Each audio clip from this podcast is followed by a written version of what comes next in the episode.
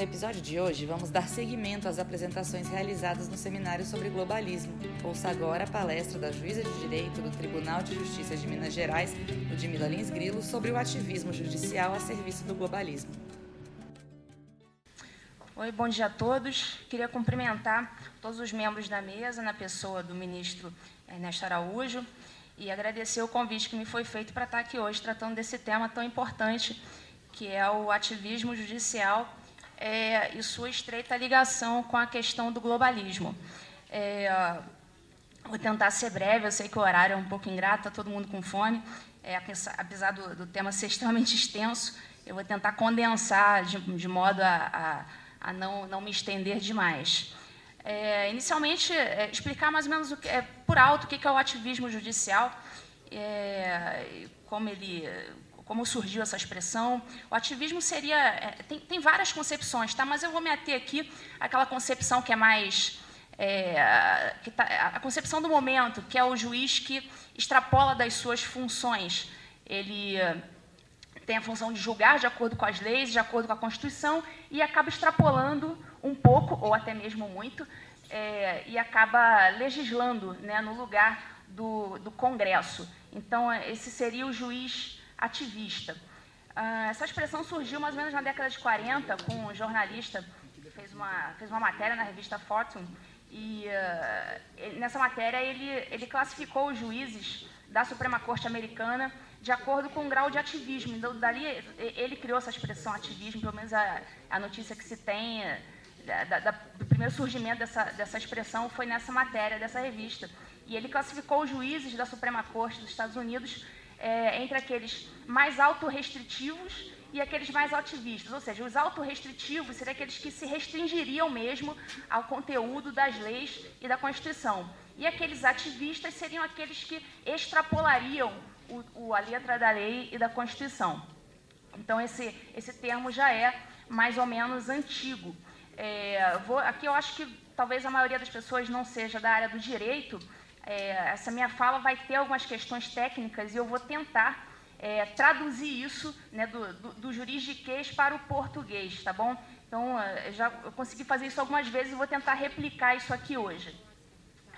Ah, então, tem essa questão do juiz legislador que a gente está vendo hoje. Depois eu vou explicar por que isso está intimamente ligado à questão do globalismo. É, inicialmente, trazer aqui para vocês uma questão muito básica para quem é do direito, mas para quem não é, pode não estar tá muito claro, a questão da tripartição dos poderes. Né? Nós temos o poder executivo, que é uma, é uma espécie de administrador, né? tem um presidente da República, poder executivo, os governadores de estado são poder executivo, prefeitos municipais são poder executivo, temos o poder legislativo, que é o Congresso Nacional, que se divide em duas casas, Senado e Câmara dos Deputados, na, na esfera da União, Câmara de Vereadores nas esferas municipais, Assembleias Legislativas na esfera estadual, e temos o Poder Judiciário, que é aquele incumbido de aplicar as leis. Né? Ele julga de acordo com as leis que foram feitas por um outro poder, que é o Poder Legislativo. Então, cada poder tem a sua função específica. Né? Claro que nós temos funções atípicas também, mas não vou entrar nesse mérito agora. Por exemplo, o Senado tem uma função atípica de proferir julgamentos, por exemplo, julgamento crime de responsabilidade da presidente, do presidente da República é uma função atípica de julgamento do Senado, mas não é a sua função típica. A função típica do Senado e do Congresso como um todo é legislar. Então, é, tendo isso em mente, que cada poder tem, tem as suas atribuições muito especificadas na nossa Constituição, a gente acaba visualizando hoje um indevido ingresso do poder judiciário nas atribuições do poder legislativo, que significaria esse ativismo e um ativismo nefasto, na minha opinião. Tem gente que considera que o judiciário deve mesmo fazer isso por conta de uma suposta inércia do poder legislativo em criar certas leis. Né? Eu entendo que, que não, que isso, isso seria nefasto, porque coloca nas mãos do judiciário um poder que não é o seu.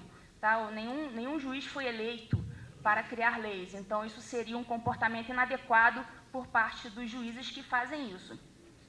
E o que isso tem a ver com a questão do globalismo? Depois eu vou, vou, vou, entrar mais especificamente. Por meio desses juízes ativistas, nós temos a imposição muito mais fácil da agenda globalista.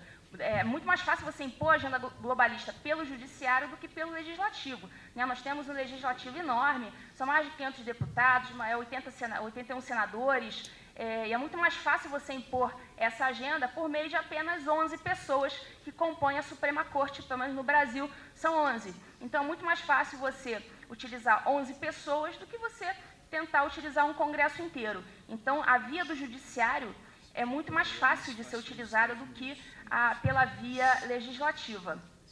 Então, é, várias teorias justificadoras do ativismo judicial foram criadas durante esses anos todos é, pela doutrina. É, temos um, um, grande expoente, que é Ronald Dworkin, que vem justificando, justificou em vários de seus livros a questão do ativismo judicial. E a jurisprudência também vem, vem utilizando várias dessas teorias criadas pelos doutrinadores para justificar o ativismo, é, justificar juridicamente. É, vou lançar aqui alguns conceitos jurídicos, tentar explicar algumas coisas, e depois eu vou é, para o plano prático. Tá? É, primeiro, é, a gente tem que ter em mente a diferença de, entre constitucionalismo e neoconstitucionalismo. Neoconstitucionalismo seria uma doutrina que prevê é, a necessidade da Constituição estabelecer normas fundamentais para a limitação do poder estatal.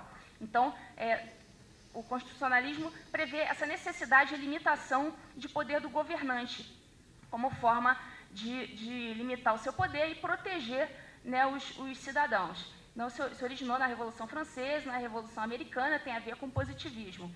É, já o neoconstitucionalismo seria uma nova leitura do constitucionalismo, é, em que esse positivismo ele, ele perde vez né, e dá lugar a abstrações. Então, enquanto o constitucionalismo é, tem ligação com o positivismo, né, com as normas positivadas, com o que está realmente escrito, né, garantindo ao cidadão que aquilo ali vai ser observado, o neoconstitucionalismo permite uma interpretação de tudo aquilo que está escrito, ou seja, torna aquilo ali extremamente abstrato e sujeito às visões pessoais da pessoa que está interpretando. No caso, quem interpreta as leis é o Poder Judiciário. Então, o neoconstitucionalismo é a doutrina utilizada pelos juízes ativistas para justificar o seu ativismo. Então, dali a gente passa a ter uma predominância dos princípios. Né? A questão principiológica ela toma é, uma importância fundamental para os neoconstitucionalistas. Então, você pega a Constituição do Brasil, por exemplo, é uma Constituição extremamente principiológica. Você tem, por exemplo, o princípio da dignidade da pessoa humana, que é uma coisa extremamente abstrata. Né? O que é a dignidade da pessoa humana? Né? Sempre que algum juiz é, não gosta de, um, de uma determinada lei e quer julgar aquilo ali inconstitucional porque não gostou simplesmente, ele diz que, aquilo ali, que aquela lei viola a dignidade da pessoa humana e deixa de aplicar, julga é inconstitucional porque viola o artigo 5 dignidade da pessoa humana, ou seja, algo extremamente abstrato, né, uma abstração que, que os juízes ativistas se utilizam para deixar de aplicar as leis que eles consideram inconvenientes. Né? Esse neoconstitucionalismo é, tem a ver com a nova hermenêutica ou pós-positivismo, né, que seria esse protagonismo dos tribunais na, na, é, na, na politização da vida, seria a politização do judiciário. Tem um livro chamado Sociedade Aberta dos Intérpretes da Constituição, do alemão chamado Peter Aberle, que inclusive foi traduzido para o português pelo ministro Gilmar Mendes, em que ele sustenta que é, todas as pessoas devem ser intérpretes da Constituição. Você pergunta, mas qual é a aplicação prática disso? A aplicação prática seria ONG vai ser intérprete da Constituição, essas entidades dos direitos humanos vai ser intérprete da Constituição. Então todo mundo vai dar pitaco na Constituição para defender a sua, a sua forma de enxergar as coisas. Então essa seria a sociedade aberta dos intérpretes da Constituição. Então vários nomes bonitos vão sendo criados ao longo dos tempos para justificar o ativismo judicial. Um outro nome bonito, que inclusive cai muito em concursos, é imposto aos, aos concurseiros, né? É, quem estuda para concurso é obrigado a, a engolir essas, essas teorias estapafúrdias. Tema que é muito conhecida, foi muito cobrada em concurso e sempre cobrada é, com aquela ótica positiva, tipo, concurseiro, isso é bom, tá? faça isso que isso é bom. É o conceito de mutação constitucional. Mutação constitucional é, é um conceito que está em todos os livros de direito constitucional e eu vejo em todos eles um, uma ótica positiva. Os autores escrevem sobre a mutação constitucional de forma positiva, como se gostassem realmente desse conceito. Eu vou dizer o que, que é. é. A mutação constitucional é o processo de mudança informal da Constituição. É isso mesmo, mudança informal. Né? Para a gente ter um, um, uma mudança na nossa Constituição, o processo legislativo ele é muito mais dificultoso. Você precisa de um quórum muito superior no Congresso se você quiser modificar a Constituição.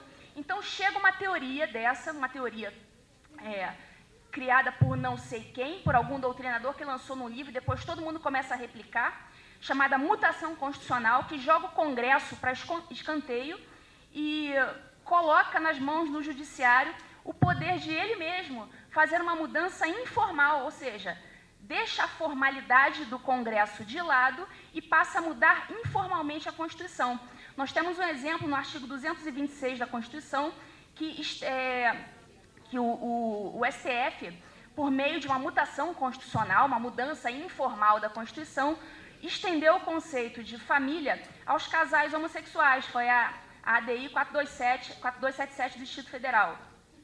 Então, com isso, aquilo ali vira uma bola de neve. O STF cria essa, é, é, modifica informalmente a Constituição, o CNJ, por sua vez, vai lá, não podendo fazer, legisla em cima daquilo, é, acabou criando uma resolução que estabeleceu que os cartórios não, não podem se recusar à celebração de casamento civil dos casais do mesmo sexo, enquanto a nossa Constituição proíbe expressamente o casamento entre casais do mesmo sexo. Eu não vou dizer, não vou entrar no mérito se isso seria bom ou ruim, só estou dizendo que a Constituição prevê o casamento entre o homem e a mulher, com esses termos. Então, o STF foi lá, mudou informalmente a Constituição e jogou os termos homem e mulher para escanteio. Né, sobre esse mesmo tema, a gente também é muito importante a gente estabelecer a diferença que foi, é, foi, foi explicada, essa diferença entre normas formalmente constitucionais e normas materialmente constitucionais, uma diferença estabelecida pelo, pelo filósofo Carl Schmitt, e tem tudo a ver com a questão da, da concentração de poderes nas mãos do STF. Né, o que, que, seriam as normas formalmente constitucionais? Seria é, a, o regramento que está na Constituição e, por isso, ele é constitucional, mas ele só é constitucional porque ele está ali. Mas ele não tem exatamente essência de Constituição. Né? As normas que têm essência de Constituição são chamadas normas materialmente constitucionais. Então, a nossa Constituição é uma Constituição analítica, ou seja, ela é uma Constituição gigantesca, ela analisa tudo e mais um pouco, até o que não precisa. Então, nós temos mais de 200 artigos na nossa Constituição, analisando até mesmo o que não tem essência de Constituição, ou seja, são normas meramente é, formalmente constitucionais, só, só, só são constitucionais porque estão formalmente escritas ali, mas elas não têm essência de Constituição. O que, que tem que ter numa Constituição para ser uma Constituição? Tem que prever a organização dos poderes, a é, estrutura do Estado, processo legislativo, é, enfim, são, são é, é, o sistema de governo, co coisas que precisam estar estabelecidas na Constituição para que um Estado possa existir. Essas são as normas materialmente constitucionais. Só que a nossa Constituição ela é tão extensa, ela fala de tanta coisa, que ela chega a, a ser ridícula em alguns pontos. Tem um, tem um artigo que faz parte do, do anedotário constitucional, que é o artigo 242, é, parágrafo 2 que está na Constituição e prevê a existência do Colégio Pedro II no Rio de Janeiro. Então eu pergunto, o que, que o Colégio Pedro II no Rio de Janeiro tem a ver com estrutura de Estado, com estrutura fundamental para a existência de um Estado? Então, para vocês verem que a nossa Constituição fa fala de tanta coisa, tanta coisa desnecessária, para a estrutura do Estado, que fala até de um colégio no Rio de Janeiro. Então, essa é a diferença de normas formalmente constitucionais e materialmente constitucionais. Essas últimas, aquelas que têm realmente essência de Constituição e devem estar escritas ali. Então, o que isso tem a ver com essa questão da concentração de poderes no STF? Isso quer dizer que, se tudo é matéria constitucional, já que a nossa Constituição é extremamente analítica, isso significa que tudo passa a ser matéria constitucional, e sendo matéria constitucional, tudo passa a ser de competência do Supremo Tribunal Federal. Ou seja, todos os assuntos possíveis que os senhores possam imaginar são acabam no final das contas sendo de competência do STF. Tudo cai no colo do STF, ou seja, existe uma onipresença constitucional. Então, isso gera uma concentração de poderes nas mãos do STF, por conta da nossa Constituição extremamente analítica. Então, eu vou dar alguns exemplos de decisões ativistas por parte do STF é, e depois eu vou explicar uma questão técnica é, que envolve essas decisões. É, nós tivemos o julgamento, está é, tá, tá tendo ainda, já, já houve alguns votos, a respeito do, da possibilidade de aborto no terceiro mês de até o terceiro mês de gravidez. Né, tem o voto do ministro Luiz Roberto Barroso, em que ele, ele utiliza vários, é, o que eu chamo de jargões da militância. Eu estou dizendo que o ministro é militante, tá? Estou dizendo que ele usa jargões, é, conscientemente ou não, nessa, nesse voto. E a gente percebe isso muito facilmente. Quem está com os olhos treinados para identificar, vai identificar muito facilmente. É, nesse voto, ele considera que a mulher ela tem o direito de abortar até o terceiro mês de gravidez, considera é, como fundamentos a igualdade da mulher, já que os homens não engravidam. Tá? Essa frase está no voto do ministro, tá certo? Já que os homens não engravidam. E ele fala da equiparação plena de gênero. Olha, uma série de jargões que são utilizados na decisão.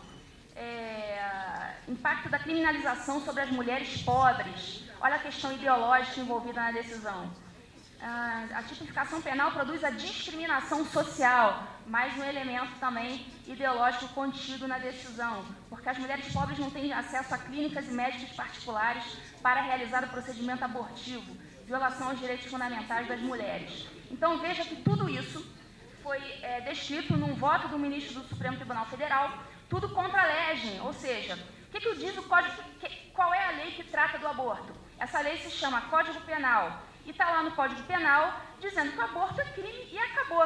Só dá duas exceções em relação à mulher que foi estuprada e à mulher que corre risco de vida. Mas não fala nada, não menciona se, se, se vai poder o aborto até o terceiro, até o quarto, até uma semana. Não fala isso. Ou seja, o Código Penal estabelece que aborto é crime e acabou com qualquer tempo de gestação.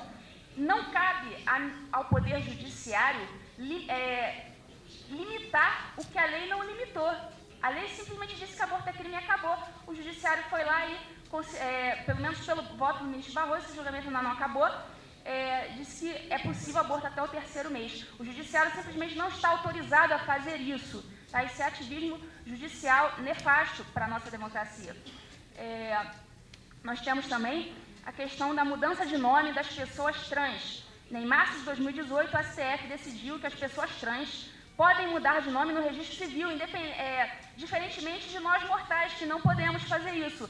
É, qualquer um é, que não seja uma pessoa trans queira modificar o seu nome no registro civil, vai ter que bater na porta do judiciário, vai ter que entrar com um processo, aquele, aquela, aquele processo todo dificultoso, vai, pra, pra, vai ter que contratar um advogado, é, vai ter que passar na mão do juiz, ele vai ter que dar uma decisão autorizando aquela pessoa não trans a modificar de nome. Mas só que existe uma categoria especial de pessoas hoje que se chama pessoas trans que não precisa passar por esse processo dificultoso. Basta ir até um cartório, é, declarar a sua é, identidade autopercebida e modificar o seu nome, né, diferentemente de todos os outros mortais que precisam bater na porta do judiciário para fazer isso. E isso foi uma decisão do STF, tá, que decidiu que elas podem fazer isso sem decisão judicial. É, o fundamento, aquele famoso princípio da dignidade da pessoa humana, que é a vala comum que é utilizada sempre que a gente não gosta de uma lei e quer considerá-la inconstitucional. Então, o STF foi lá, disse que a lei de registros públicos, né, que está aí há tantos anos, viola a dignidade da pessoa humana, dessas pessoas trans, e considerou inconstitucional esse trecho. Aí foi lá o CN, aí é uma bola de neve. O CNJ foi lá, pegou essa decisão e foi lá e fez um provimento, é, provimento 73 de 2018, é, estabelecendo que maiores de 18 anos podem requerer a alteração desses dados de nome e utilizou a seguinte expressão: a fim de readequá-los à identidade autopercebida. Ou seja, está aí, identidade autopercebida, mais um termo da militância progressista utilizado em um provimento do CNJ, tá? em um regramento é, de caráter abstrato a que todos nós estamos submetidos. É, outra decisão ativista. Em junho de 2018, o STF entendeu inconstitucional o dispositivo da mini-reforma eleitoral que determinava a instalação das urnas, é, das urnas eletrônicas com voto impresso. Né? É, o que, que aconteceu? Houve uma mini-reforma eleitoral, o Poder Legislativo fez o que era da sua competência, é, fez uma lei dizendo que era, era, era, era necessário, a partir dali, o voto impresso, e o STF não gostou dessa lei e justificou que essa lei não deveria ser aplicada, justificou que era inconstitucional, com base em, na violação de alguns princípios. Está aí, tá aí de novo a questão que eu falei da Constituição principiológica. Em nenhum momento o STF disse, não, essa lei é inconstitucional porque violou o artigo tal. Não falou isso em nenhum momento. Utilizou dos princípios, aquelas abstrações que servem na hora de necessidade para a gente considerar uma lei inconstitucional, uma lei que a gente não gosta. Considerou que essa mini reforma eleitoral violava o sigilo do voto. Até hoje eu não entendi por que, que violava o sigilo do voto, já que ninguém vai pegar aquele impresso, colocar no bolso e ir embora para casa. Tá? Não entendi por que, que viola. É, violaria o princípio da liberdade do voto. Também não consegui entender, já que ninguém, ninguém vai levar o voto para casa. Seria até justificável alegar é, a violação da liberdade do voto se todo mundo levasse o papelzinho comprovante do voto para casa. Que a gente sabe muito bem que chega nas comunidades, né, não vou usar o termo comunidade não, que eu tenho muito politicamente correto, chega nas favelas e o, o traficante, ele exige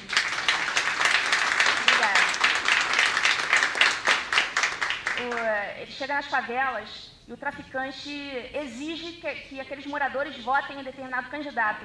Então, se eles levassem um papelzinho para casa, isso realmente poderia comprometer a liberdade do voto, porque o traficante poderia chegar lá e exigir dele que ele entregasse o papelzinho para comprovar que votou no candidato tal, mas isso não, não iria acontecer. Então, realmente, eu não compreendi no que, que violaria a liberdade do voto. É, e, para fechar com chave de ouro, voto do ministro Celso de Mello, né, nesse mesmo processo, ele disse que a, a, essa mini reforma eleitoral violaria o princípio da proibição do retrocesso. Então eu pergunto é, a vocês, aonde está escrito né, na, nossa legislação o princípio da proibição do retrocesso? Tá, isso não existe. Isso é uma criação doutrinária e que coloca todo mundo numa situação de, de extrema incerteza, uma situação temerária, porque o que é retrocesso para mim pode não ser retrocesso para você. Então, ele diz que viola o, retro, é, viola o retrocesso, é, princípio da proibição do retrocesso, já que nós temos hoje urnas eletrônicas, e isso é uma coisa boa, então nós não poderíamos é, retroceder e imprimir um voto, já que isso não é mais necessário. Para ele, isso seria um retrocesso. Mas para muitas outras pessoas, inclusive para o Poder Legislativo, que fez aquela lei, isso não seria um retrocesso. Isso seria algo bom, algo necessário. É aquela velha mania de considerar é, tudo que é novo, tudo que é mais recente, tudo que é mais moderno, como sendo algo melhor. E não é. Tá? Então, essa foi mais uma decisão ativista do Supremo Tribunal Federal.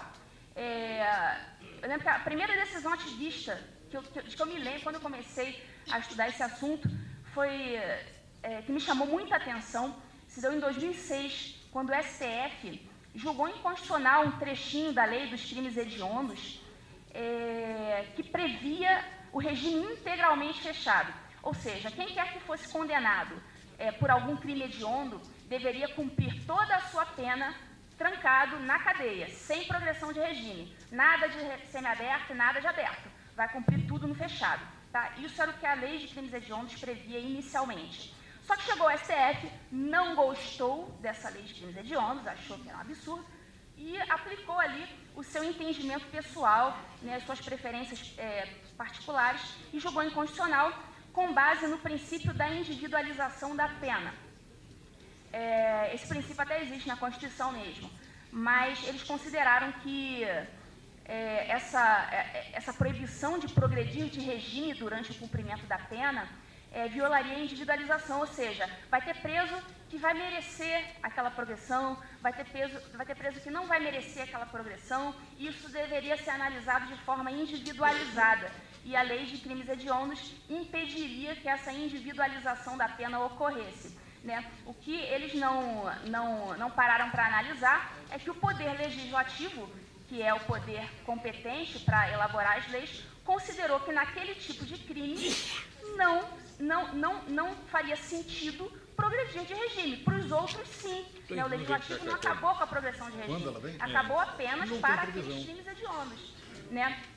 Então, o legislativo já tinha pensado nisso, já tinha tomado a sua decisão e feito a lei. Mas o STF considerou a lei muito ruim e resolveu utilizar um, um princípio aí genérico para considerá-la inconstitucional. Então, daí, senhores, eu vou explicar aqui, tentar agora explicar um conceito, é um pouco mais técnico, um pouco mais difícil para explicar para quem não é do direito, mas é uma técnica que está sendo utilizada pelo STF para fazer, é, é, justificar a imposição dessa, desse ativismo com base numa teoria é, doutrinária, tá? uma teoria que não está não tá, é, é, positivada em nenhuma das nossas leis e foi, e foi criada com essa finalidade de permitir mais facilmente esse ativismo.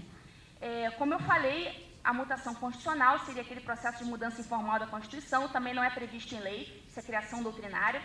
E existe um artigo na nossa Constituição, que é o artigo 5210, é um artigo importante, é, que diz que quando o Supremo Tribunal Federal, aí, preste atenção, porque é uma questão um pouquinho técnica, mas eu, eu vou, vou falar, tentar falar aqui mais de uma vez para vocês entenderem. Esse artigo 5210 fala que o STF, quando ele está julgando um processo específico, tá, um caso em concreto, tá? não é uma, uma ação de inconstitucionalidade em que ele julga a inconstitucionalidade de uma lei, uma coisa mais abstrata. Não, quando ele está julgando um caso em concreto, ali o caso da Dona Maria, o caso do político fulano de tal, caso em concreto. Quando o STF julga um caso desses e considera nesses casos que um trechinho de alguma lei é inconstitucional, ele tem que pegar essa decisão, o STF pega essa decisão, manda para o Senado e o Senado analisa aquela decisão do STF e diz: ah, realmente o STF tem razão, vamos sustar essa lei. Então, com isso, aquilo que era só para o caso concreto daquele caso que estava sendo julgado no STF, passa, com essa decisão do Senado, passa a ter efeito erga omnes, ou seja, passa a ter efeito geral, vale para o Brasil inteiro. Só que para isso acontecer, o STF tem que mandar a sua própria decisão para o Senado, tá certo? Tem que mandar para o Senado e o Senado decide se vai tornar aquela decisão do STF generalizada para o Brasil inteiro ou não. Tá? É isso que diz o artigo 52.10 da Constituição. Só que, para permitir o ativismo, para não precisar do poder legislativo para nada, para jogar o poder legislativo para escanteio, surgiu a teoria da abstrativização do controle difuso. Olha que nome bonito. Ou transcendência dos motivos determinantes. Né? Quem é que pode ser contra algo que tem um nome tão bonito? Né? Isso está em todos os livros de direito constitucional. Isso é imposto aos concurseiros. Todo mundo responde isso na ponta da língua nos concursos, sem questionar se isso é legítimo ou não, se isso é bom ou não para a nossa democracia. O que é essa teoria da abstrativização do controle difuso? É, o, o STF chuta para escanteio esse artigo 52.10 da Constituição, não manda nada para o Senado, e ele mesmo abstrativiza a sua decisão que foi dada naquele processo em concreto, ele torna aquele processo em concreto abstrato, ou seja, vai valer para todo mundo, e transcende aquele caso concreto e transforma aquela decisão em decisão com efeito erga omnes, ou seja, o próprio STF deixa de, deixa de mandar a decisão para o Senado e ele mesmo passa a considerar a sua decisão como válida para o Brasil inteiro. Então, essa seria a abstrativização do controle difuso ou a transcendência dos motivos determinantes. Essa teoria está, inclusive, no livro de Direito Constitucional do ministro Gilmar Mendes. Tá? Manda o Senado Federal para escanteio. É, nós, recentemente, tivemos o, o que eu considero o caso mais grave de ativismo judicial, da história do judiciário brasileiro. Isso aconteceu agora recentemente, mas isso é opinião minha, tá? Foi, é, está tendo julgamento a respeito da equiparação da homofobia ao crime de racismo. É, existe uma lei, né, que é a Lei 7716, do ano de 1989, que trata do crime de racismo, é, e, fala, da, da, da, é, racismo seria a discriminação por questões de de, de cor, de procedência nacional, enfim, é, não fala nada a questão de, de, homofobia. Então, simplesmente houve o, o, o STF foi provocado a falar sobre isso e aparentemente está tá ganhando o voto que decide pela equiparação da homofobia ao crime de racismo, ou seja, embora a homofobia não esteja citada na Lei 7716, ela vai passar por uma decisão judicial a fazer parte da lei. É, por que, que isso é tão grave? Porque só pode haver criminalização de algo por meio de lei. Né? Não há crime sem lei anterior que o defina. Isso não está somente no Código Penal, isso está na nossa Constituição. Não, ninguém pode responder por um crime, ninguém pode ser condenado com base em, em, em, um, em um fato que não é tipificado em lei. Isso é uma questão de segurança para todos nós. E quem é que faz as leis? É o Congresso Nacional. As leis federais são feitas pelo Congresso Nacional. Quem legisla sobre direito penal é o Congresso Nacional. E só por meio de lei alguém pode responder por um crime, tá? pode ser criado um crime. Então, é, nós teríamos pela primeira vez na história um crime criado por meio de uma decisão judicial. Eu não sei, eu não sei nem como é que seria uma denúncia né, do Ministério Público, as denúncias, é, para quem mexe com vara criminal, é, o Ministério Público faz uma denúncia, uma peça chamada denúncia.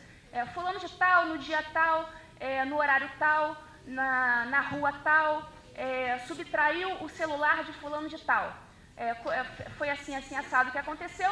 Com base nisso, ele está em curso no artigo 155 do Código Penal é, requeira sua condenação nos termos desta denúncia. Eu não sei nem como é que seria uma denúncia. E como é que vai ser essa tipificação? É, requer a condenação de fulano de tal com base no artigo tal da Lei 7716, combinado com decisão judicial número tal da, do Supremo Tribunal Federal? Essa seria a tipificação penal? Como é que, como é que isso iria aparecer numa denúncia? Então, a meu ver, nós temos o caso mais grave de ativismo judicial da história de, de todos os tempos do judiciário brasileiro. Não sei se tem como reverter isso. No, no voto do, do, ministro Celso de Mello, também nós vemos vários jargões progressistas é, inseridos no, no voto. Né? Ele fala em reconhecimento da identidade de gênero, direitos humanos das pessoas transgêneros, é, versões tóxicas da masculinidade, a masculinidade tóxica, todo aquele jargão na militância progressista inserido no voto de, de um ministro da Suprema Corte. É isso que nós temos assistido atualmente. E é realmente é, lamentável isso acontecer. Né? Não deveria ter elementos ideológicos envolvidos em decisões judiciais. É, ele fala que é, é essa, essa, essa, homofobia é, é, seria coisa de fundamentalistas religiosos. Isso eu estou lendo o voto dele, tá? Não estou falando com as minhas palavras, não. Fundamentalistas religiosos e reacionários morais com referência à chamada ideologia de gênero, ou seja, pelo voto do ministro Celso de Mello, quem é contrário à ideologia de gênero só pode ser um fundamentalista religioso ou um reacionário moral. Ele ainda cita é, Simone de Beauvoir ao, ao, dizer que ninguém nasce homem ou mulher, mas sim torna-se homem ou mulher. Ou seja, mais uma questão ideológica inserida num voto da nossa Suprema Corte. O é, que, que, isso tudo tem a ver com a questão do globalismo, que é o que a gente está tratando aqui é, hoje nesse evento? É, o que, que STF e CNJ, que são coletivos não eleitos, estão legislando, estão impondo as suas preferências pessoais a todos nós, coercitivamente, é, tem a ver, por exemplo, com a ONU. Né? A ONU também é um coletivo não eleito e está lá de cima, só que na esfera internacional, impondo a todos nós as suas preferências pessoais. É, eu vou citar aqui uma questão relacionada à Agenda 2030 da ONU, é, que é, é, é, uma iniciativa que prevê alguns objetivos, algumas metas é, de desenvolvimento sustentável, estabelece metas como desigualdade social, é, mudanças climáticas, educação, igualdade de gênero, enfim. É, é, uma, é um documento que estabelece uma série de metas relacionadas a esses assuntos. E o que, que essa Agenda 2030 da ONU tem a ver com o nosso Poder Judiciário? Já está sendo inserido o nosso Poder Judiciário, o CNJ já está de joelhos quanto a isso, criou inclusive um comitê para discutir a participação do judiciário brasileiro na, no cumprimento das diretrizes da Agenda 2030 da ONU. Né? É, tá lá, realizar estudos de integração das metas do Poder Judiciário é, aos indicadores e objetivos do desenvolvimento sustentável da ONU. Ou seja, já submeteu o Poder Judiciário do Brasil inteiro à Agenda 2030 da ONU. Ou seja, está impondo isso coercitivamente a todos os juízes. Tá? houve uma solenidade no CNJ para a apresentação desse relatório da ONU, é, inclusive com a, com a, participação da ANB, Associação dos Magistrados Brasileiros. É, né, o que realmente eu considero lamentável, até a Associação dos Magistrados, que deveria, a meu ver, nos defender disso, né? Tipo, não, os juízes não são obrigados a se submeter a isso. Não, mas estava lá a ANB prestigiando o evento. Uh, houve um evento em Foz do Iguaçu, em 2018, promovido pelo CNJ, em que os juízes foram, é, passaram por uma experiência de realidade virtual. Eles foram submetidos a essa experiência com óculos 3D é, para visualização é, do interior das celas superlotadas. Ou seja, todas as iniciativas do CNJ são nesse sentido de prestigiar os criminosos e não as vítimas. Então ali eles queriam que os juízes ficassem empáticos com a situação da superlotação nas celas. Que eu não vou dizer que não é um problema, é claro que é um problema. Existe um problema claro de superlotação e todo mundo sabe. Só que as mesmas entidades que é, é, fazem eventos para dizer que nenhum centavo a mais para a construção de presídios são as mesmas entidades que logo em seguida vêm reclamar da superlotação das celas.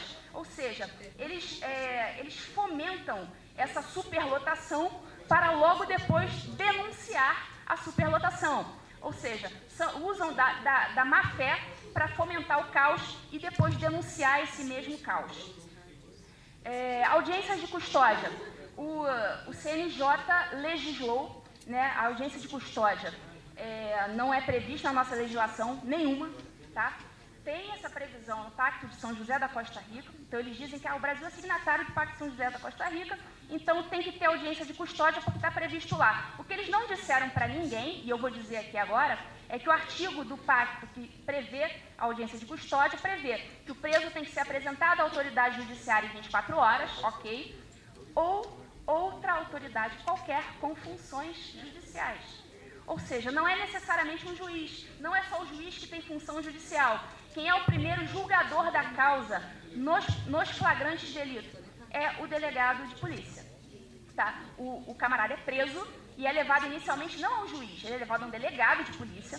Ele faz aquele primeiro julgamento sobre se aquela prisão em flagrante é legal ou ilegal ele ratifica o flagrante ou não, ele estabelece fiança nos casos que ele pode estabelecer e depois ele remete aquele auto de prisão em flagrante ao juiz e o juiz analisa a legalidade daquele flagrante. Sempre foi assim. O preso é levado ao delegado, que é, inclusive é autoridade de polícia judiciária, olha só o nome, polícia judiciária, ele exerce uma, um primeiro julgamento, ele é autoridade com funções judiciais, que está previsto lá no Pacto de São José da Costa Rica. Só que esse último trechinho, autoridade com funções judiciais, isso eles estão omitindo dos senhores, porque eles sabem muito bem que o delegado está e sempre esteve autorizado a fazer isso. Só que para criar aquela cultura do desencarceramento, para dificultar as coisas e gastar milhões com audiências de custódia, eles omitem essa última parte do pacto e diz que o pacto está obrigando a apresentar um juiz em 24 horas, o que não é verdade.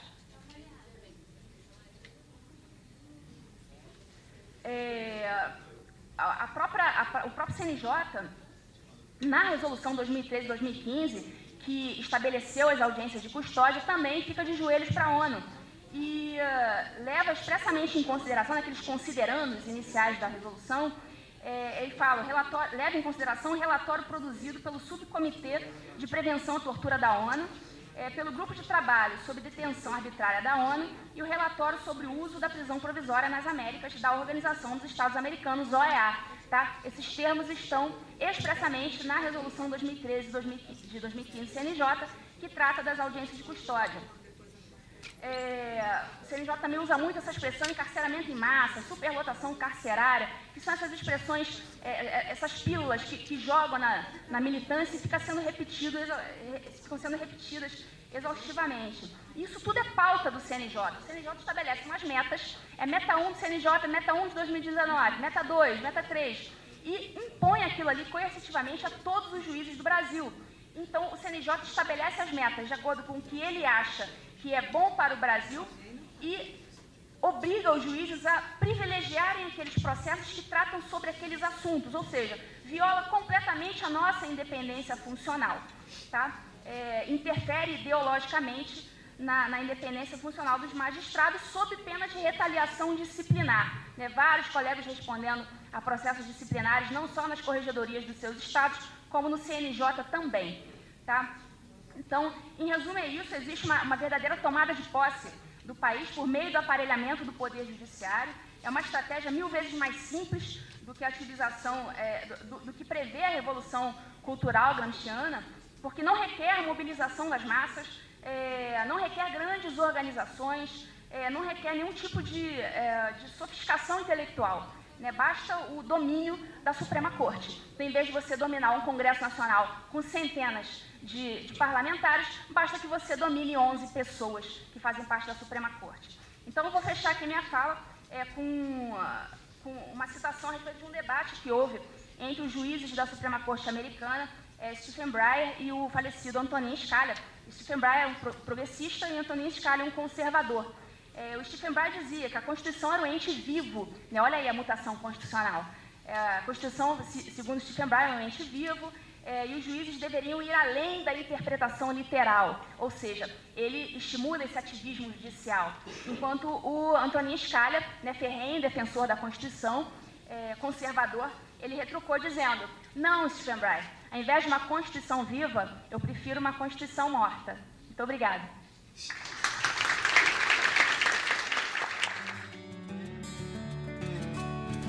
Assista ao vídeo completo da apresentação no canal da FUNAG no YouTube, www.youtube.com.br FUNAG Lá você encontrará centenas de vídeos sobre política externa brasileira e relações internacionais. Acesse também a nossa biblioteca digital, com mais de 740 livros para download gratuito, no www.funag.gov.br biblioteca. Acompanhe as atividades da FUNAG Brasil no Facebook, Twitter, Instagram e Flickr.